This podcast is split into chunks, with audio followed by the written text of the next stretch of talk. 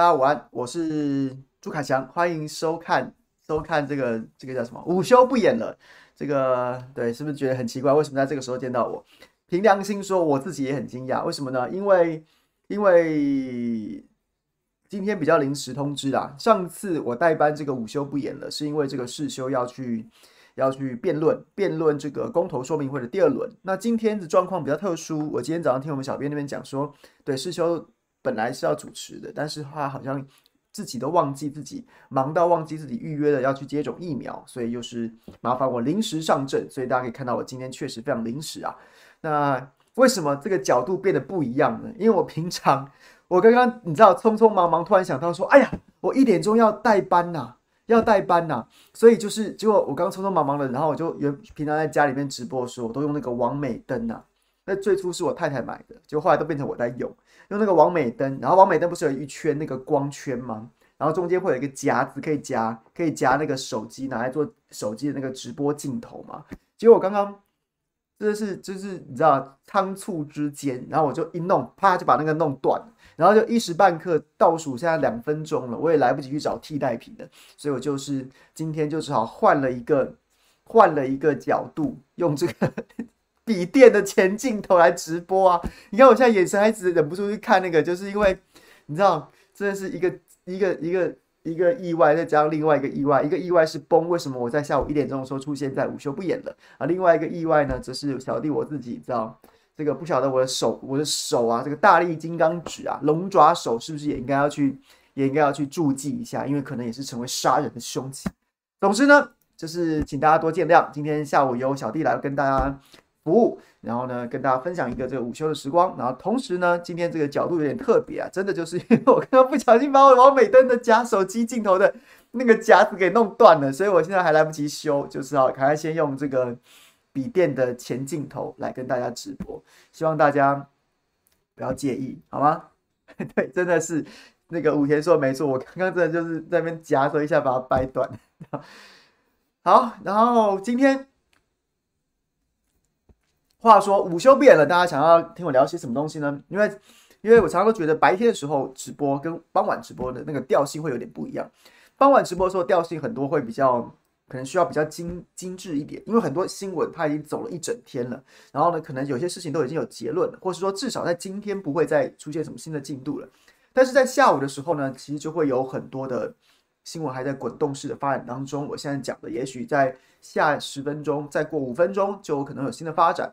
所以我一直都觉得说，午休的时候其实会希望大家更多一点，更多跟我有些什么什么什么互动，然后我们来聊一聊这样子。所以希望大家在聊天室里面，这个下午嘛，这个人数可能就不会很多，但是我反而更有机会可以跟每位朋友，就是你们留言我都会看，然后如果可以的话，我们就来就来聊天，然后或是说我我可以来回应你们的问题，所以鼓励大家多多留言。那 Clubhouse 的朋友也谢谢大家，这个这下午的时候还是准时收听。大家有什么问题的话，等一下我们可以来聊天。但是对，刚有朋友点到说，我今天不是还要去这个去这个这个中天吗？对，没错，是三点钟的时间，所以我们直播到两点钟这个时间，我再离开是没有问题的。可是如果要拖长的话，可能就比较没有办法。那所以我们大家把握时间，好吗？今天其实我觉得几个比较有趣的新闻，首先几个大新闻啊，包括像是民主峰会。昨天公布了这个拜登爷爷要开这个民主峰会，史上第一届的民主峰会。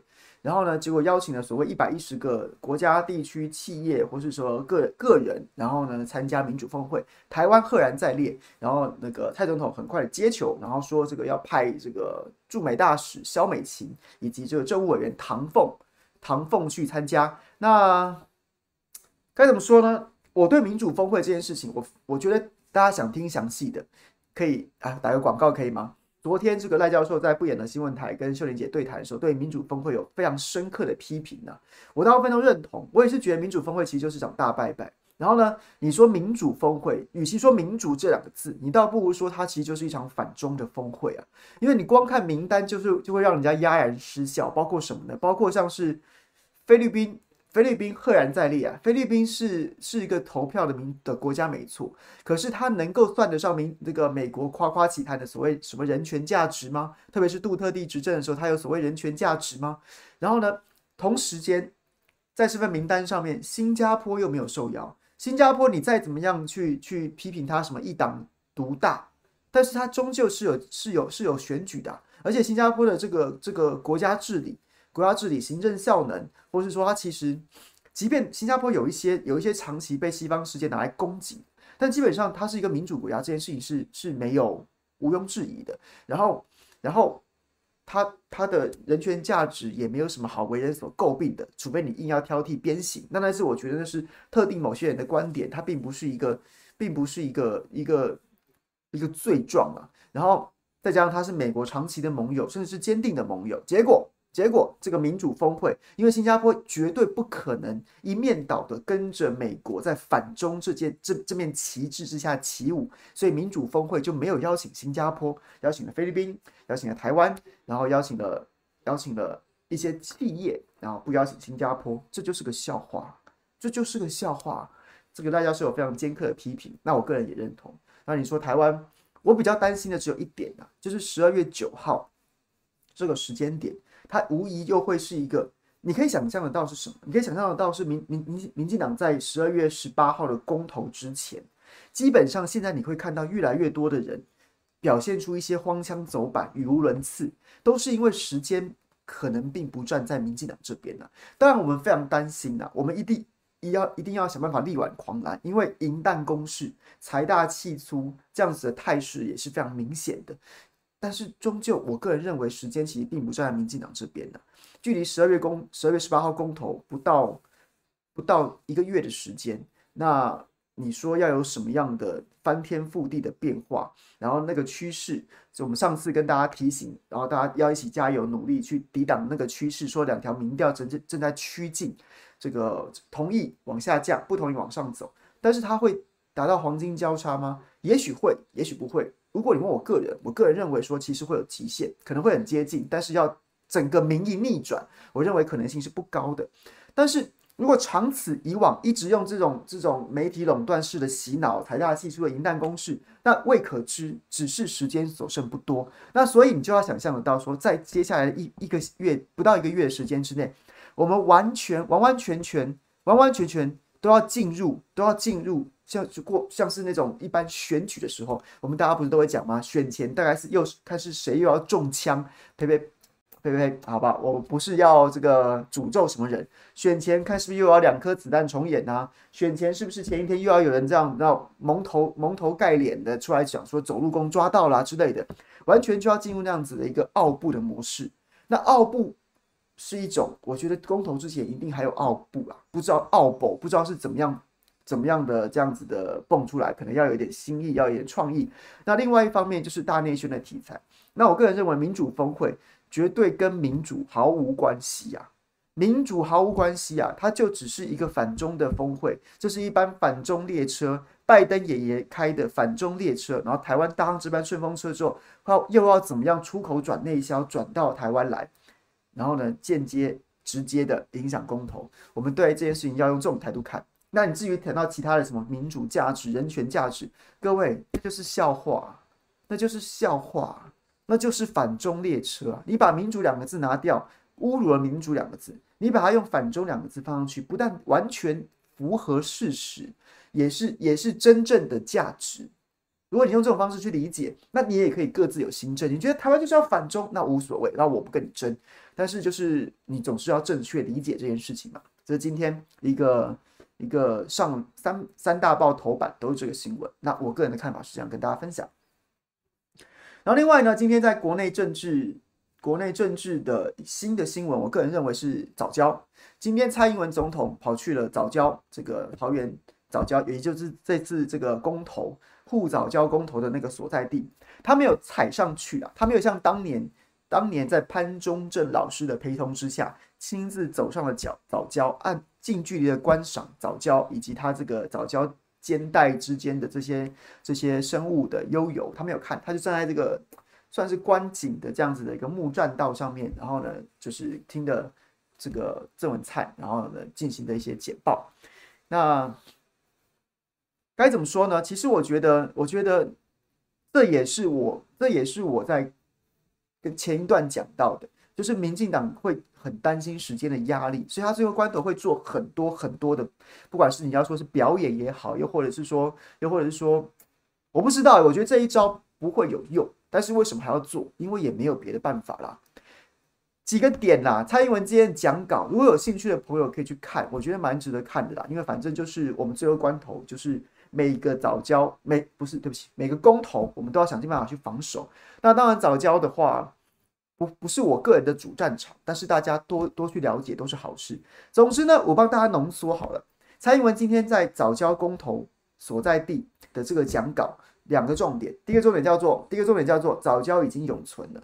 早就已经永存了，那笑死了。那大家大家公投是投是装孝为吗？投个屁呀、啊！他其实真正要讲的事情是，他其实不是，应该是他真正的意思是是说，哎呀，这个桃园市政府因为现场有这个郑文灿市长嘛，两个人一搭一唱，一搭一唱，把把真正要护藻礁的环环保团体给酸得体无完肤。同时间呢，两个人互相吹捧，就说呢，桃园市政府规划这个这个保护区啊。已经把藻礁保护得非常完善，把把把很完善，然后呢，再加上这个所谓的这个中油的外推方案啊，外推方案哦，很棒，很棒。所以呢，中油把这个三阶往外推了四百五十公尺，四百五十公尺，再加上桃园市政府已经把早教部分早教划为保护区，所以啊，早教已经永存了。老娘当年啊，老娘当年。在他在早教上面跟潘忠正老师，然后呢一起写下“早教永存”这四个字，让你们酸老娘酸了大半年。我今天就跑去这个早教地方，然后呢洗一波风向，带着我的御用的府院媒体记者们，然后去那边洗一波。藻礁已经永存了。然后我的理由就是三中游三街外推方案很棒。二来是桃园市政府已经把这个部分的早教划为保护区了，所以你讲早教嘛，永存啦，没问题啊。这也不是我在酸呐，你现在去各大网络论坛，其实很多人都在酸呐。早教永存是怎样？括号在心中吗？括号在老在在老娘心中吗？所以就是就是这是今天蔡英文这个论述。那刚刚讲两句话讲完，一句话是早教已经永存了，反正他就是洗嘛，洗风向，媒体都听我的啊。我还有网军，我还有侧翼，我还有这么多党公职平台，声量很大。反正大家同步的下去洗，早教已经永存了。信不信？骗到一个算一个。第二点是，开发案是国民党要开发的，这是国民党的开发案呐，在早教这边盖三接是国民党的。国民党当年也怕北台湾缺电呐，三阶加上这个大潭变燃气电厂都是国民党时期的规划。国民党还画这么大块，我们我们我们还把它画小块一点啊。两句话，看完今天蔡英文的行程，行程就是早教已经永存，再再来是国民党规划的开发案。其实国民党规划的开发案跟早教已经永存这两个这两个论点都是都已经讲了大半年了。那讲了大半年，显然是没有起到如预期般惊天动地的效果，所以呢，蔡英文才去这个现场去做这个表演。那这个表演其实就是所谓的花车效应啊，媒体媒体。这个理论有所谓花车效应，就放那个就容易聚焦的人，大家就会盯着他看。所以原本一个议题没什么在讨论，但是因为因为他是一个名人再讲一次，或是他是一个权威者再讲一次，然后大家都会去报道。所以本来其实就是就是同样的同样的论述，但是过去讲找一些不重要的人讲，没有找到没有找到 KOL 讲，所以呢，就大家不注意。那蔡英文总统再去讲一次，然后呢，因为他总统的身份，让这个铺天盖地的去洗，也许他就能够起到一些效果。但其实论述都是一样的，就说不过去嘛。刚早教已经永存，我已经跟大家拆解。那另外是开发开发是国民党规划，这就就是哎啊，国民党也反莱猪，你要不要听国民党的反莱猪？国民党也说要这个启用核四，你要不要听国民党启用核四？你选择性的讲讲国民党，然后你执政六年了还在讲国民党，这件事情基本上站不太住脚，是号召同温层的说法。然后再来。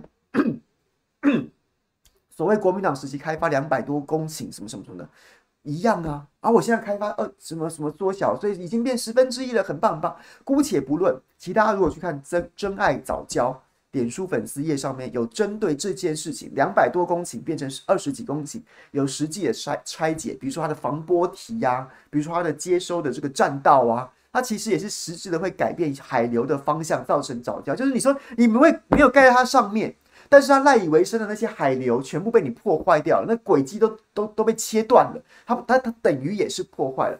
真爱早教脸书粉丝专业上面有非常专业的拆解。那我只想从政治的角度来说，第一个是又怪国民党，我觉得边际效益很低了；二来是国民党当时规划了这个方案就没有执行过，他就像是扎了一个不存在的稻草人，然后呢自己往那边猛插。这个这个做法是民进党非常惯用的手法，用过好几次啊，近期也用过好几次啊。比如说什么？比如说陈时中他跑去喝酒，对不对？喝酒欢唱，然后呢，苏贞昌以这样带头的说法是什么？说有人在错置时间，有人在乱讲他是三级警戒时间，然后呢就攻击这个啊，说这是妨碍防疫啊，扰乱人心啊。然后近期是什么呢？近期是陈吉仲跳出来讲说，国民党说，我说猪，我说我说人吃莱克多巴胺像是保养保健食品，我没有说，我说的是猪。这个跟蔡英文这个早教案的这个这个话术异曲同工是什么意思？就是谁讲谁谁跳出来去错置陈时中喝酒唱歌的时间呢？没有。但民进党不知道该怎么回应的时候，他就造他就造一个虚幻的。虚幻的敌人，然后猛攻那个虚幻的敌人。事实上没这么多，没人没人这么干。他他，但是他没办法，没办法自圆其说，他就造一个虚假的敌人，把你的注意力转移到那个虚假的敌人上面去。你甚至还会回过头来感谢他，然后感回回过头来同情他。所以，针对陈时中喝酒唱歌用了一次，然后呢，陈吉仲。在那边讲说猪吃猪吃莱克多巴胺就像人吃保健食品，然后他就会给你错置说，有人说我说人吃莱克多巴胺是保健食品，问题是没有人搞错啊。你这两句话加起来，大家都把你这完整引述。暐瀚瀚哥昨天不是还特别写了一个，还被塔利班攻击，说你你你跟我们看逐字稿，他的逐字稿就是这样啊，意思没错啊。那我也看不出来到底是谁把你谁把你错置，没有人这么做啊。没有人这么做，大家陈吉仲就会讲说，有人这么做，我被冤枉了。同样的招，同样的套路。然后现在早教这个说法讲了大半年，也是国民党说两百多公顷，我把它缩减。但国民党曾经有过这样的规划，没错。但是国民党没有做过，就下台了。所以这也是一个虚虚的。上任之后，关于三阶的新建，都是你民进党在执行的。所以大家你知道要看看穿这样的这样子的套路啊，看穿这样的套路，我们能救醒一个，能能说服一个是一个。这边大家可以 get 吗？我觉得重点就是跟大家分享，今天早上蔡总统去早教，然后他就是他就是论述没有新的。然后，如果你真的要讲论述的话，就是早教已经永存。然后，因为中油三接外推，然后因为桃园市政府划定了部分早教保护区。然后，另外是国民党的开，这是国民党的开发案，因为缺电呐、啊，因为要减碳呐、而且你们当初画这么大，我们现在画这么小，跟大家报告。然后再来就是，这是一个政治的动作。那我觉得他也没别的招数啊，不然怎么办呢？你到最后王牌只剩下一张啊。你其他你你其他的人看起来没有起到一个效益，然后不管是实际的聚焦的能力，又或者是好感度，可能民进党现在好感度最高的，也许很多朋友不认同，其实还是蔡英文本身，还是蔡英文本身，他是最有，他是最后一张王牌啊，所以他就去再讲一次，讲老调重弹，也希望说骗到一个算一个。那反过来，我一方面跟大家讲，我们能够能够能够唤醒一个是一个。同时间也要看过，也要也要顺便的看这一系列近期的操作，包括像是苏贞昌在转移焦点，说有人诬陷陈时中三级警戒喝酒唱歌，没有人这样子做，但是他造了一个虚假的敌人，然后去攻击这个虚假的敌人，借此转移陈时中喝酒唱歌本身观感不佳，在座的还有贪污犯诈领健保费的跟匪干这件事情的，你知道这些这些焦点。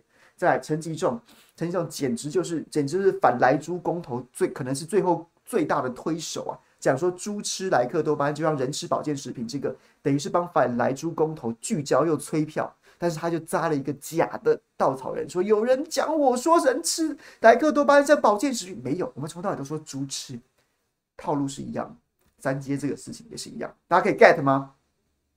可以听懂我在讲什么吗？可以听懂我在讲什么吗？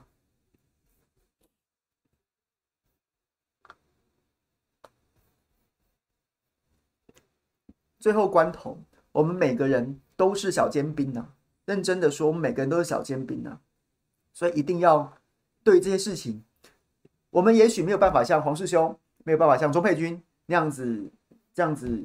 黄世修是你知道资料准备，就是等于是一个走动的核能资料库，然后背后又有很多不具名的专家在背后支撑他，所以他就是非常了然呐、然后能够用非常犀利的，甚至很鸡掰的言辞，言辞去去攻击反核方的那些那些谎言。那钟佩君就是用另外一种风格，也许我们每个人没办法做到他们那样，但是我们都不要妄自菲薄，忘记自己都应该要扮演这个尖兵的角色。最后三周不到一个月，我们这时候不拼，什么时候要拼？等到十八号之后再后悔吗？所以我，我我我觉得，我现在我今天在中午的直播扮演这个角色，就是跟大家能够尽快的分析一下新闻啊。如果可以的话，我们大家都要扮演那个说服的角色，扮演那个传递正确资讯的角色，扮演那个破破民进党路数的那个角色。OK，好，然后刚看到武田在那边点说。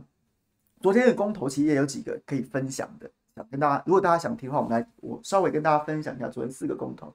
我平常心说，我没有看早教公投，因为早教公投，我个人认为并不是我的主战场，所以我其实我没有没有一直在没有一直在很密切的 follow。那其他三个钟头我大概都有看，那果然就开始出现这样子的交锋，这样子的交锋，然后然后刚刚武田点了一个问题，我看一下，哦，我觉得昨天昨天。先讲盒子好了，晚上世修会直播，他一定会跟大家讲更详细。那我先跟大家讲，我最大的感想就是，我觉得蔡中岳不愧是黄世秋老对手，他们两个人辩起来真的还蛮有趣的，就是两个人就然后互相你世修来，我中越去的，然后看起来就是非常熟悉。但是但是亮点当然是在于黄世修真的跑去告了 告了徐永辉，我就看这个我们的公权力要不要去举发。那有趣的是什么？我觉得昨天最最吸引我注意的是就是。就是关于这个核四如果要重启，它的年限到底是多少？黄世修拿了一个台电内部的评估文件，上一次就拿出来，这一次再再重再再更深刻的去去论述，就说是五年呐，五年五百亿，核一二号机分开处理，五年五百亿，核一核一可能呃，对不起，我一直讲核一，对不起，我一直口误，核四一号机可能在这个两三年、三四年间就可以率先重启，然后呢，核四的二号机分开处理，然后因为它还要盖，它还没有完全盖好。然后完成大概也是五年之内的事情，这是黄世修的主张，他的论据就是那个核，包括台电自己内部的评估报告都是长这个样子的。那经济部当然就是 N 加七，N 加七年。我上次跟大家讲过，说 N 加七年的 N 看起来好像很多，但它其实就是跟台，它跟台电这件事，跟陈黄世修的主张其实并不违背啊。黄世修是黄世修那个主张是台电内部评估啊，台电毕竟是一个是一个国营事业，它是管电力的，它不管你前面的一些政治纷扰，它不管你立法院的这些折中折中协调啊，所以呢，对他来说，他就是说，好决定政府包括立院也通过决定立这个核四要开始重启之后，预算这个核四已经开始要开始重启之后，我在技术面上要做多久？那是五年，大概花五百亿元。那经济部一直跟大家讲的是说，前面还有 N 呐、那个 N 是包括像是什么？环保署要评估要不要重新做环评啊，还是做环差啊？立法院会不会有很多的这些这些这些攻防啊？这个预算编列要多久啊？然后呢，还有会不会很多政治纷扰？那个 N 呐、哦，那个 N 旷日费时不知道多久啊？然后之后要重启的话，可能要再做，要花七年的时间去进行那些技术面的执行。所以各位，我这样讲，第一个第一个要跟大家讲的是说，其实台电黄世修说的那个台电评估报告。跟经济部的说法其实并不相违背，它并不是一个一个真一个假，不是黑就是白，不是对就是错，那个一百八十度一翻两瞪眼的局面，他们两个讲的其实是同一件事啊，所以那个报告某种程度来说，它不会是假的啊，只是经济部在论述这件事情的时候把它灌水进去，比如说那个 N，那个 N 根本不关台电的事啊，那个 N 是政治面呐，你我们我们希望是什么？我们希望是公投过了之后，那个 N 就是立刻 N 就是 N 就是一呀。甚至 N 是零呐、啊，就开始做啊。但是你知道，民进党政府当然会在这个时候，你知道，就是就是硬要把它灌水灌成 N，好像很多这个 N 无限大之类的。那接下来如果真的是进进行执行的时候，连经济部灌也只能灌到七年呐、啊，跟台电说的五年其实相距不远呐、啊。这是第一个。那结果昨天在辩论会上面，辩论会上面，哎、啊，结果蔡中岳直接灌到十七年呐、啊，灌到灌到灌到十七年去了。我都 这我就不知道他怎么灌了。黄世修五年五百亿，经济部 N 加七，这个蔡中岳直接灌到十七年。其实稍微听一下他的论述，他意思是说，反正你要做环评，你又要重新去调查地址，你又要去勘验这个海底断层，你要做做做做，加起来加起来大概起码要十七年啊！十七年对于解决现在今时今日中部地区的空屋是毫无帮助的，大家不要再指望核四了。但是其实这件事情，第一个，第一有两个我想要跟大家反驳的点，大家可以参考一下。第一个点是说，这个十七年的算法，这个十七年的算法。就是就是一个就是一个你知道，假设所有的事情都要分别进行，然后呢，分别进行，做完一项才会做另外一项，做完一项才会做另外一项。哦，说我要重启地质调查，好，那我就等做个三五年之后，我再去调查海底断层，再做个三五年，然后我再开始重启环评，再做个做个四五年，然后最后再开始怎样怎样怎样，是这样做，是这样做。黄世修当场也有也有反驳，他说。这些事情明明就可以同时做。你今天要再次仔细勘验地址，我也我也我也同意。你要重新做安检，我也同意。那谁说中华民国没有人才济济到说可以同时做地址，同时做核四本身这个厂房跟机具的这样子安检吗？啊，会然后你要这样做完一项，再做完一项，做完一项，加加加加起来变成十七年。所以当场他们就针对这个交锋，然后再来。这个加加加也也是蛮蛮好笑，这个逻辑真的，哎，反核方的逻辑还蛮一贯的，这件事情保持肯定的，就像是当时讲海底断层，什么九十三公里，就后来图一拿出来，会发现说它是一个一段一段一段一段一段一段的，然后呢，你怎么会把两个明显在平行线上的断层全部加起来说它九十六公里？这不是整笑诶吗？那同样的蔡中岳这个也是一样啊，你把明明可以同时进行的每一项加起来，然后说他说他要花十七年。好不好？各位，这个说法，如果你看到有人在战你是今年这个说法，基本上他的他的逻辑是来自于此，那你就嗯，你就可以知道怎么反驳。那钟佩君对庄瑞雄那一场，基本上就是公投榜大选，虽然它不是一个很热议的议题，但它却是昨天可能数一数二最最最受关注的一场。当然，它第一场，再来它是一个这个漂亮妹子在辩论嘛，然后再来就是漂亮妹子讲说你尿不准，怪马桶歪，当然是有很。反差萌啊，或者说，不管你要怎么形容他，但是我觉得这一场基本上就是一个压倒性的、压倒性的胜利啊，压倒性的胜利。庄瑞雄过去我跑新闻的时候，其实他从他台当台北市议员的时候，我就经常访他，他真的非常的能言善道。但他昨天那一场，他很明显的没有认真准备啊，很明显的没有认真准备啊，没有认真准备，所以就是你知道，就是一来就是在。台风上面，他就照着那个看，很明显在看那个手板后面的小抄，照着念。而再来那个论述是非常混乱的，东东拉西扯，然后辩论公投该不该绑大选，结果却变成好像变得该不该公投。那我就不知道他的他的智囊团，或者他个人准备这个时候，他到底有没有搞清楚题目是什么？那我觉得钟佩君他讲的完完全全，我觉得就直接打死啊，直接打死，就是我对于公投绑大选这个这个题目。唯一的论点啊，就是就是啊，你在那边靠腰说二零一八年公投榜大选造成那些乱象，问题是我当时在做新闻生喉咙，我明明就记得，因为那时候每天什么新闻都要看，我明明就记得当时包括了很多民进党的委员都在干掉啊，都在干掉，说你的选务老早就知道会出包啦，选前三个月，然后呢，中选会当时的陈英前主委，然后呢。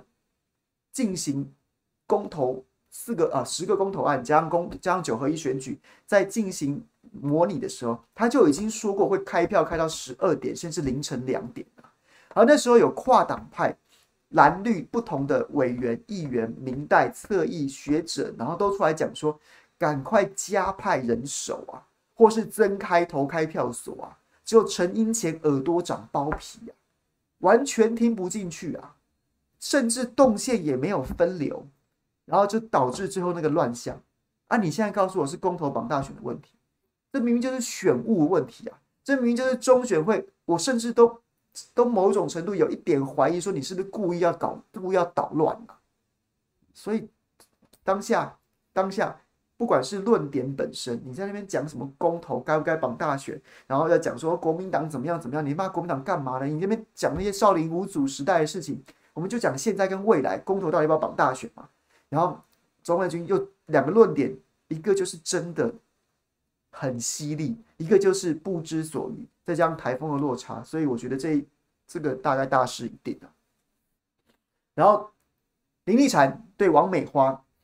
我没有看完全程，但是我看后事后的摘要啊。那林立产当然针对就是国民党会承受很大的压力，还是坚持要保护民众的健康这件事情，后来被民进党偷换概念，成为说台湾会被美会遭受到美国的压力，但是还是然后但是国民党还要反来猪。所以我看到今天早上看到林立产 也在自己脸书上面发了一个声明，配上逐字稿啊。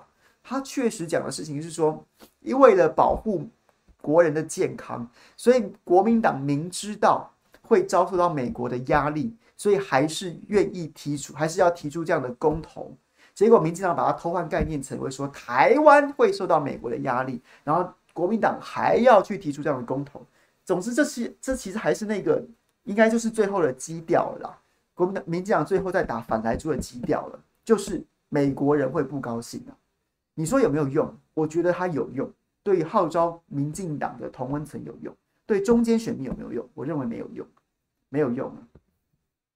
说到这个，其实插个题外话，刷个刷刷那个说个题外话，我我真的不得不佩服，不得不佩服陈吉仲啊，因为莱猪公投基本上是一个无解的死棋啊，就是基本上，如果我是民进党的参选人，我是民进党的参选人。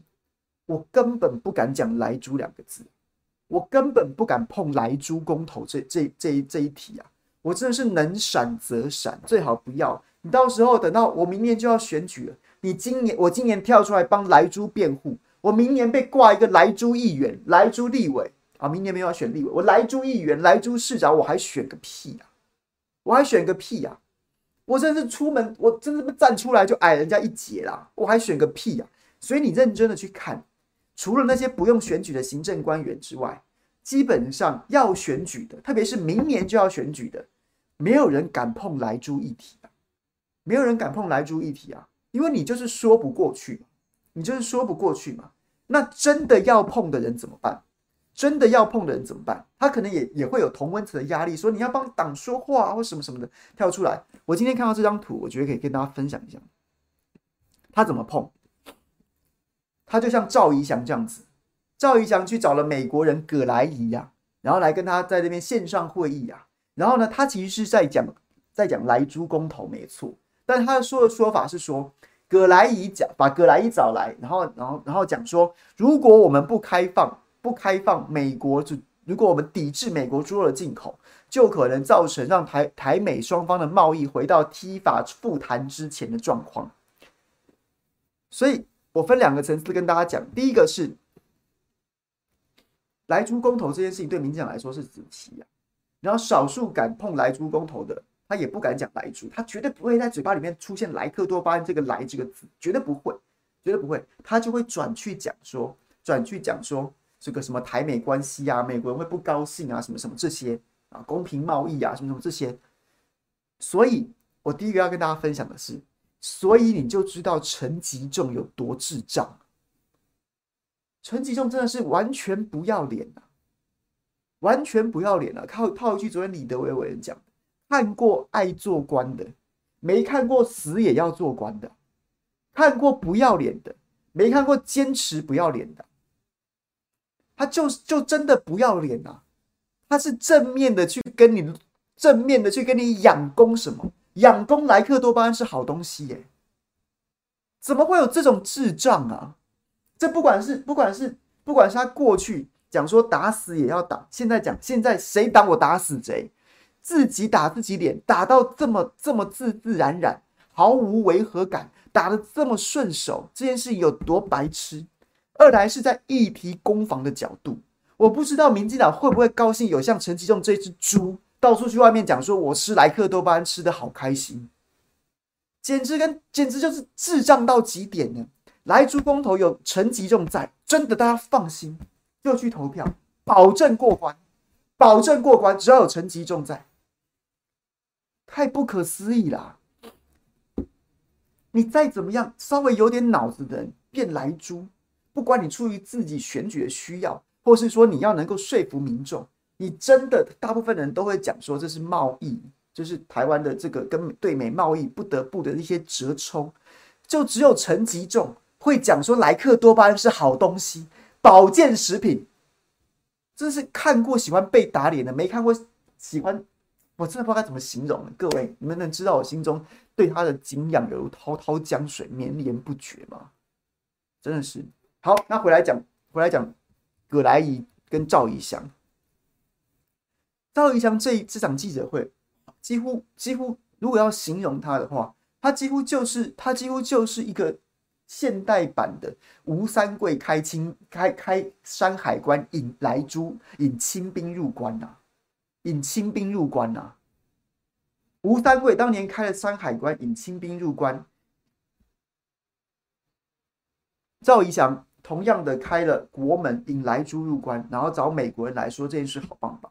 但这一场，各位今天成为我看到我很多在脸书上面的绿营的同温层，然后呢突然讲这个说，哎呀，这个对啊对啊，你看呢、啊，这个是不是应该很值得关注啊？什么什么的这一场，哎呦，你看格莱伊都这样讲，三个点给分享给大家。三个点分享给大家。第一个点是说，格莱伊近年来就是民进接受民进党资助的智库的研究员呐，他就是民进党养的美国人呐，民进党豢养的，不要讲豢养，有点难听，好歹人家这个智库好不好？但是这个智库是接受民进党资助的，所以呢，他会讲符合民进党政治正确的话，这件事情一点都不意外啊。他并不会在民进党对，至于民进党的政策，他绝对没有功利。没有，绝对没有公正、中立、客观可言呐、啊。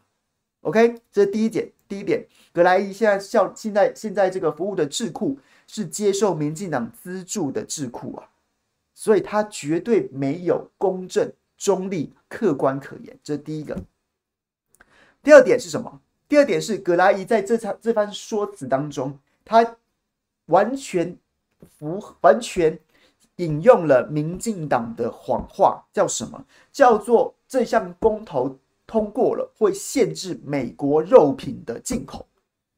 没有啊，各位，这项公投通过了，是限制含有来剂的猪肉进口啊，不是美国猪肉的进口啊，是来剂猪肉的进口。但葛莱仪却说是美国美国肉品的进口，他又偷换概念了。所以葛莱仪不是脑袋有问题。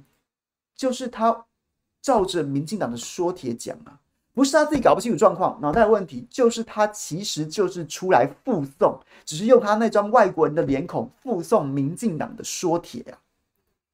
OK，大家去看，如果有兴趣的话，去找那个新闻，他说会限制美国猪肉的进口，美国肉品的进口。不，这项这项公投针对的是含有莱剂肉品的进口，这反这反过来说。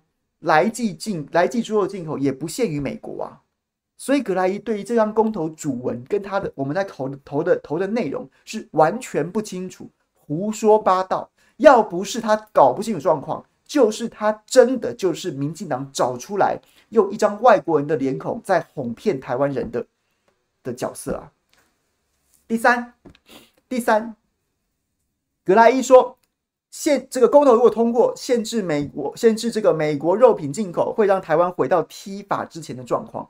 就是反正总之就是一个说，哎呀，台美之间贸易啊，有可能整个踢法可能又不用谈啦，什么什么之类的。各位，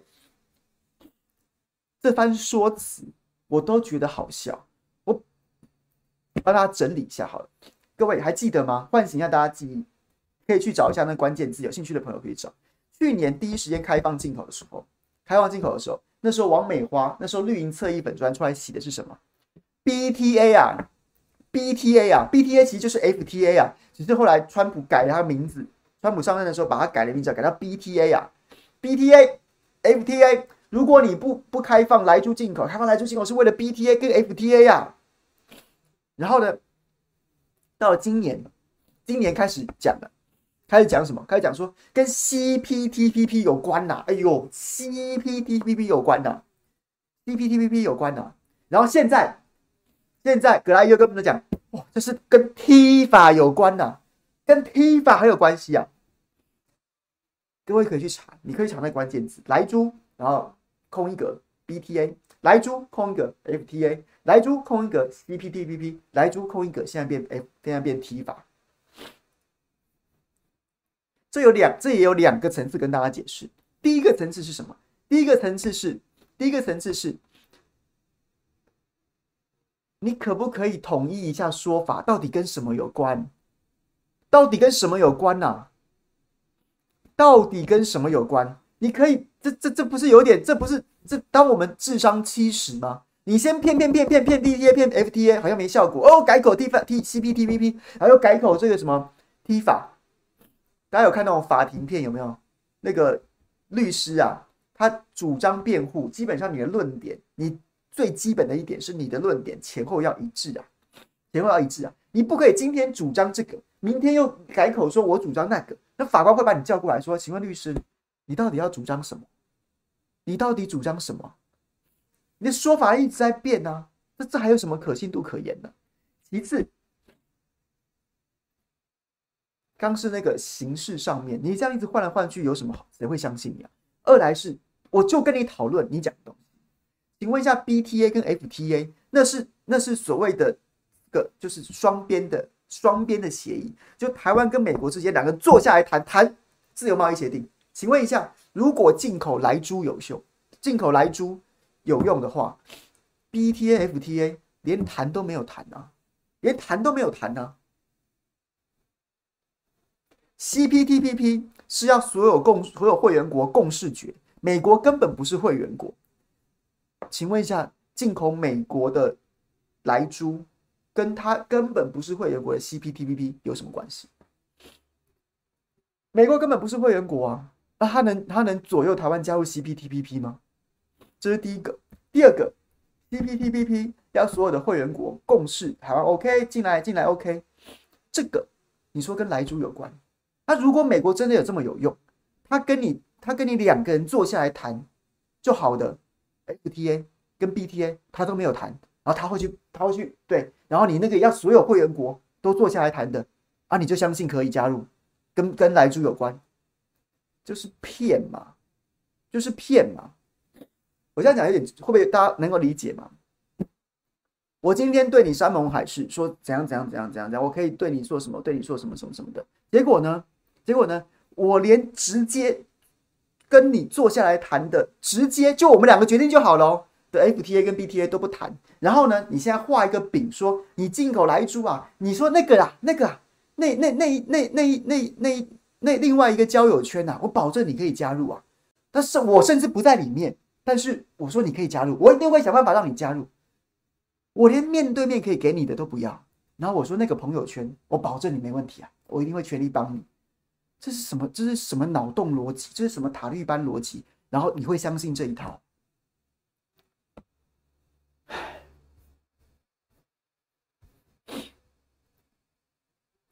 就是骗的，就是骗的，就是骗的。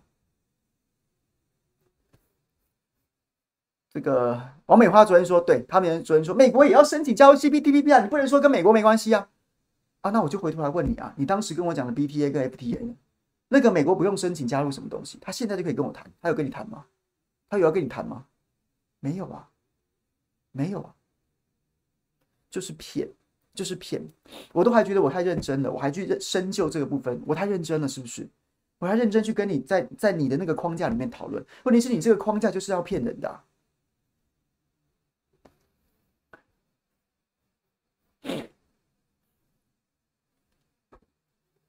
然后呢？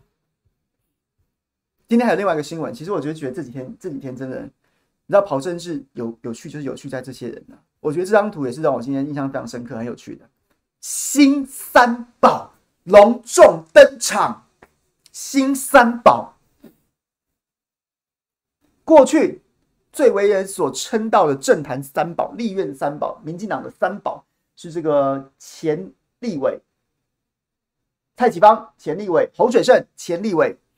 林重模啊，但是现在在中央政府行政单位当中，我觉得这个封的超好，新三宝啊，陈吉仲、陈时中还有徐国勇啊，，ET，哎，对不起，我打个岔，ET 这个聊天室里面的 ET 说，石板民夫是不是也被塔利班资助？感觉他每次论述都贴近中央厨房，你怎么会怀疑呢？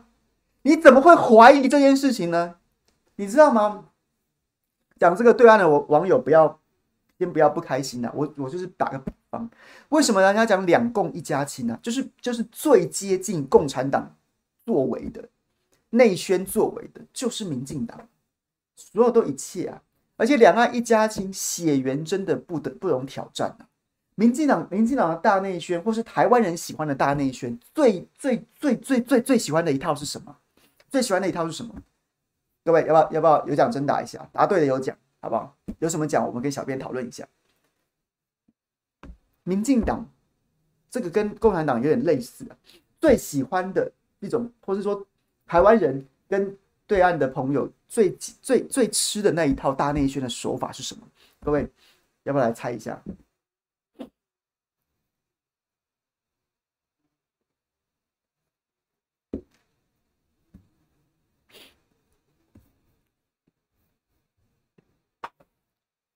就是找外国人来内宣呐，就是找外国人呐，我都不晓得这是这是民进党或或很多台湾朋友最喜欢的是怎样。哦，美国人说话嘞，哦，日本人说话了，哦，还有那个一个有一个波兰人在网络上当网红的，台湾有多棒你不知道，政府做的有多赞你不知道，然后还有无缝有没有？土耳其人？土耳其人哦，台湾做的有台湾有多棒多棒。多棒。多棒哦！台湾真的超级棒的，我的台我我多爱台湾哦！台湾超吃这一套的，随便随便什么国外那种混不下去的，然后也来路不明的来台湾，然后呢找个 YouTube 团队，然后前后置剪剪讲一些歌颂歌颂我皇，相信政府相信党的，然后呢在网络上面哎就吃得开耶，然后再不然讲说哦你不知道我的国家都没有便利商店，晚上吃饭多不方便，台湾路口就有什么都有哦，连牛肉面都有卖呢。干这种点阅率超高的、台湾人真的很奴啊！民进党就抓着你的胃口，找一群外国人来洗你的脑啊！每次讲这些五四三的那些在哎，早年那些笑话，在国外混不下去的外国人就来台湾教英文啊！啊，现在不用了，现在另另辟蹊径，开着 YouTube 频道，在那边哦，台湾很棒啊！你真的不知道陈时中哦，如果我们国家有陈时中，不知道有多好。讲这些啊。看超超有料，就是就是这套啊，然后然后好像明明就是在胡说八道，但是好像就矮一级，矮一截，然后呢就是哎那是哎前面不是讲吗？葛莱仪说的呢，哎你看那葛莱仪说的呢，葛莱仪胡说八道，他就只是因为他长了一张外国人的脸，然后你就觉得很有道理。石板民夫这种也是啊。石坂民夫就是水镜八七啊，水镜北七那一群人其中那那一群人那个论调啊，只因为他取了一个日本人的名字，他生了一个日本人的脸，长好对啊，他是日本人啊，日本人的血统，然后你就觉得，哎呦，干讲的好像有道理。各位不要这么奴啊，也不要这么傻啊，他们就是专门投你所好啊，找这些人来来找这些人来糊弄糊弄你啊。同样的一群干话，同样的一一些干话。你台湾人讲，然后边际效益低的，同样一台湾人讲，看起来干没人要听了，而且找外国人来讲，同样的都是同一群干话啊！哎，这些人那么吃喝都吃喝都在台湾呐、啊。石板民夫固定节目通话在哪里？在华视啊，在年代啊，这什么台？这都这都是相信政府、相信党，跟着党走，能打胜仗的台啊！他是他们的衣食父母啊，党是的养，党福音党是是他的是他的奶水的来源呐、啊。相信政府、相信党的台是他的衣食父母啊！你怎么会相信他能他能够公正客观的讲话呢？而且你再去看他讲的话，听他讲的话，就是那些干话。王定宇在讲，陈廷飞也在讲。王定宇在讲的时候，你不信；陈廷飞在讲的时候，你也不信。石板民夫来讲，吴凤来讲，啊，那个波兰人叫什么名字我忘记了，来讲，哎，葛莱仪来讲，哎，你就觉得，哎，干好像有些道理哦。有这么傻吗？我们要这么傻吗？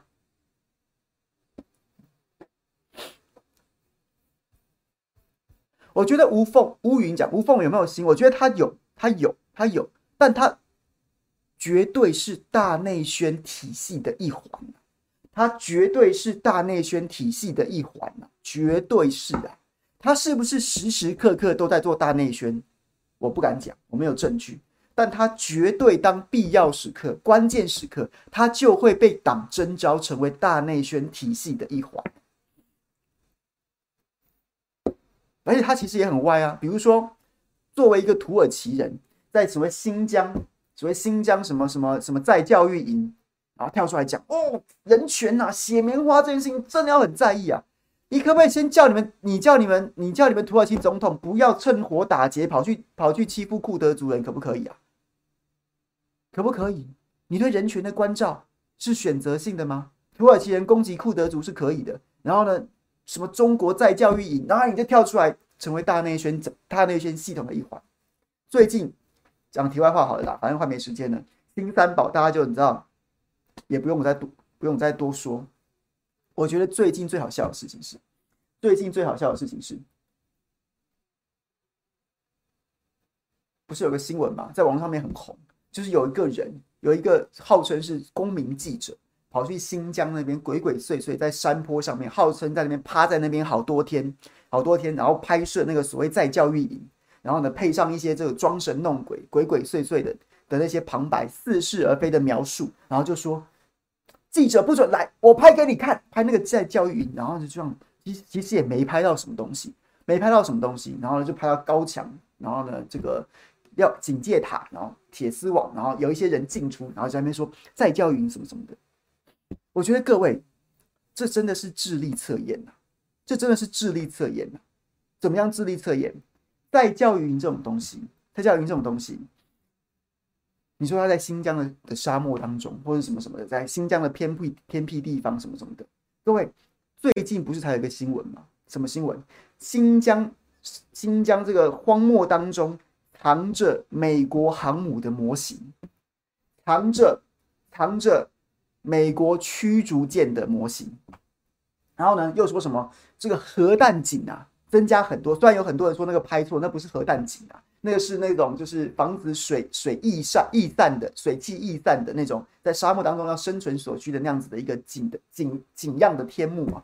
然后呢，这些东西这些东西，侦察卫星侦察卫星都拍得到。然后呢，又说什么这个俄罗斯近卫第一装甲师。重兵集结在乌克兰东部，准备明年春天就要开进乌克兰开战，跟北约开战，侵略乌克兰。这些然后那些车辆，你知道，杰比零四的营房，然后什么都拍得到，都拍得到。然后呢，新疆再教育营拍不到，从头到尾就没有一张有说服力的，除了那些那些那些不知道是什么的营房之外，就没有一张好歹什么人列队啊。好歹说什么看起来像是像是什么这非法劳动啊的照片都拍不到。你要当这些西方世界想给你看到荒漠当中有一艘航空母舰模型的时候，哎，就拍得到了。给你看一艘驱逐舰模型的时候，哎，就拍得到了。给你看第一近卫装甲装甲师在乌克兰东边集结，准备要明年春天十万大军侵略北约、侵略乌克兰的时候，就拍得到。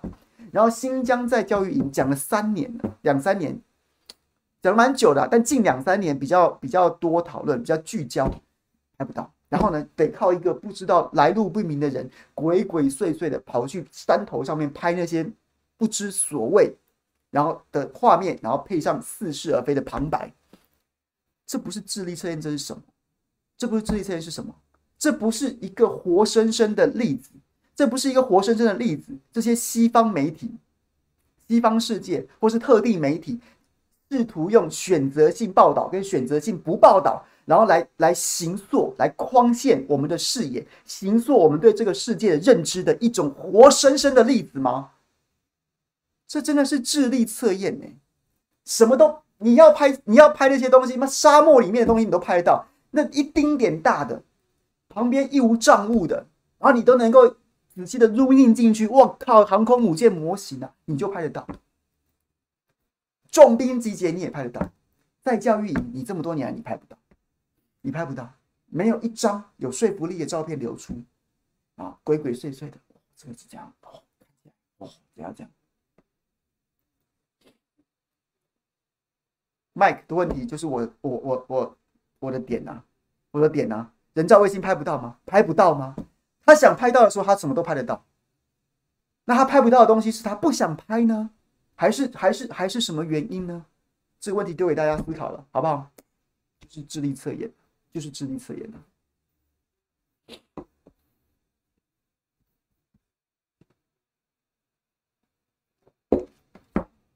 加两分钟，我们准备要收工了。今天这个，今天这个，就是下午的时间点。今天下在这个时间点看到我的朋友，就是有点意外吧？是今天我来帮师兄代班，师兄今天要去接种疫苗，我们祝福他这个一定要不要有副作用，然后能够健健康康的。他晚他晚上小编没错吧？他晚上是不是会在我原本下班不演的时段跟大家分享？我是我个人也非常想要收听他来分享一下这个辩论会的心得，然后。然后再来是，如果长期收看我直播的朋友会看到我这个角度，觉得很奇怪，是因为我今天在开始直播的时候，我的大力金刚爪不小心把我这个 这个原来夹王美灯镜头的那个夹子给弄断了，所以我现在只好在直播前期临时改用笔电的前镜头跟大家播放，所以这个请大家见谅，我还得想办法赶快去买个新的。然后，对，大概这样。然后今天就是跟大家。如果我有在白天直播，我都会尽量走这个调性，跟大家很及时的讨论很多滚动当中的新闻。那如果有不精确的地方，或是我有说错的地方，欢迎各位，如果你在聊天室当中及时指正我，又或者是你你在留言当中及时指正我，我我觉得我觉得这件事情非常重要。第一个，第一个让我知道你们都有在听；第二个是是你要能够指出我的错误，某种程度代表说你也有在动脑筋思考。我觉得这件事情是我。觉得最重要的事情，我们不想接受那些电视媒体被绿营垄断的电视媒体洗脑。那我们在这边做自媒体，也不希望各位变成被自媒体洗脑。我们一起变成一个会去思考的，一起通过一场又一场智力测验的公民跟乐听人。我觉得这件事情是很重要的。OK。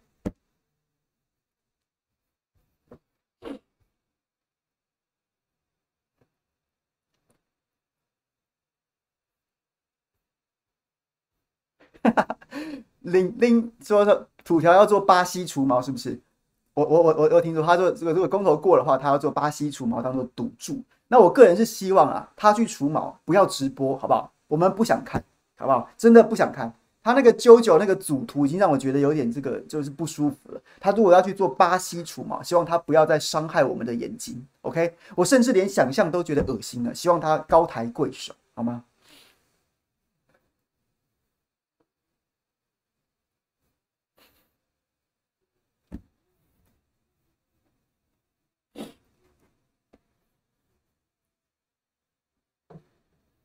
奔波尔爸讲说，能拍到辽宁舰上的官兵洗甲板，拍不到两百万强迫劳动。我知道你讲的这件事儿，这件事儿跟大家分享，我也是觉得很好笑。当时这些台湾的那种很明显的是侧翼豢养的这些这些这种什么军事网站，然后就说了就说了一个辽宁舰征兆的照片，然后上面在在这个前甲板飞行甲板前端的部分有一道黑影啊，然后居然说什么，我靠，辽宁辽宁号是不是快断掉了？哇、哦，那块黑影看起来感觉这个甲板快断掉了，就后来，就后来才发现，妈的是可能是一就是一群的水兵，然后呢在那边洗甲板啊。各位常常有看到那种什么那种那种军事影片，也常会看到这样的镜头啊，就是这个飞行甲板要关闭的时候，可能会有一排水兵可能一起站在一起清洗，或是这个捡拾上面这些零件什么什么之类的，就这样子，那是一那是一排人的光影。结果在台湾的侧翼的军事。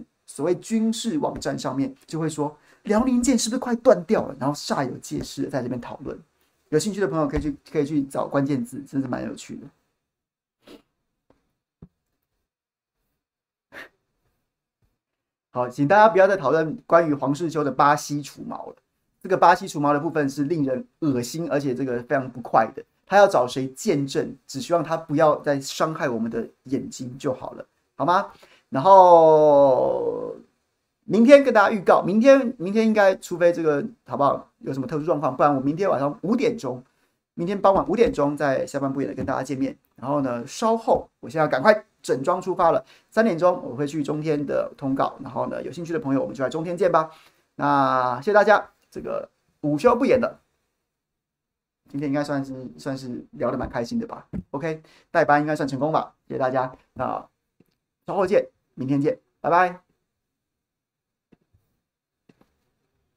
卡拉 POS 朋友，谢谢了，拜拜。